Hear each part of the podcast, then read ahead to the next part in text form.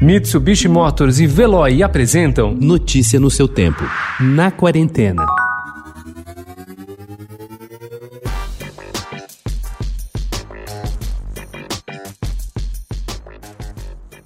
Dois dos maiores poetas em língua portuguesa cultivaram uma amizade motivada pela admiração mútua que, com o tempo, se deteriorou e terminou com um completo afastamento, com resquícios de mágoa. Basicamente, foi uma diferença estética que transformou João Cabral de Melo Neto e Carlos Drummond de Andrade em ex-amigos, como atesta o escritor e crítico literário Antônio Carlos Sequim em um dos capítulos do livro João Cabral de Ponta a Ponta. O livro será lançado nesta quarta-feira, às 5 e meia da tarde, em uma live da Companhia Editora de Pernambuco, a CEP, em seu canal no YouTube.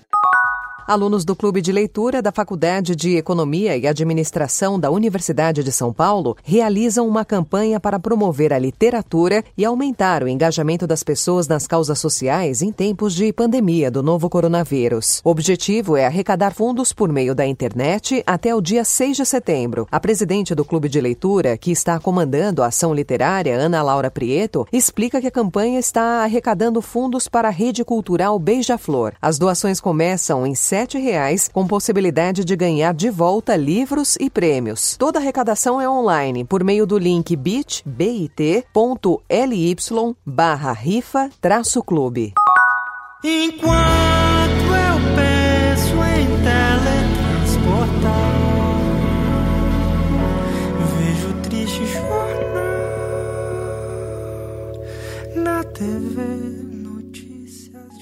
Com uma obra marcada pela poética nas letras e pelo lirismo na música, o pianista, cantor e compositor Rafa Castro se aprofunda ainda mais nessa bela combinação em seu recém-lançado quarto disco, Teletransportar. Existe uma densidade em suas novas composições, boa parte delas feita em parceria, que ganham como cenário as mais diversas paisagens brasileiras, resultado do que ele viu, ouviu e sentiu em suas viagens pelo Brasil ao longo de dois anos. Mineiro, radicado há cinco anos em São Paulo, Rafa deixou o espaço urbano e percorreu o país, reconectando-se assim à natureza, ao divino, à imensidão de povos, culturas e histórias.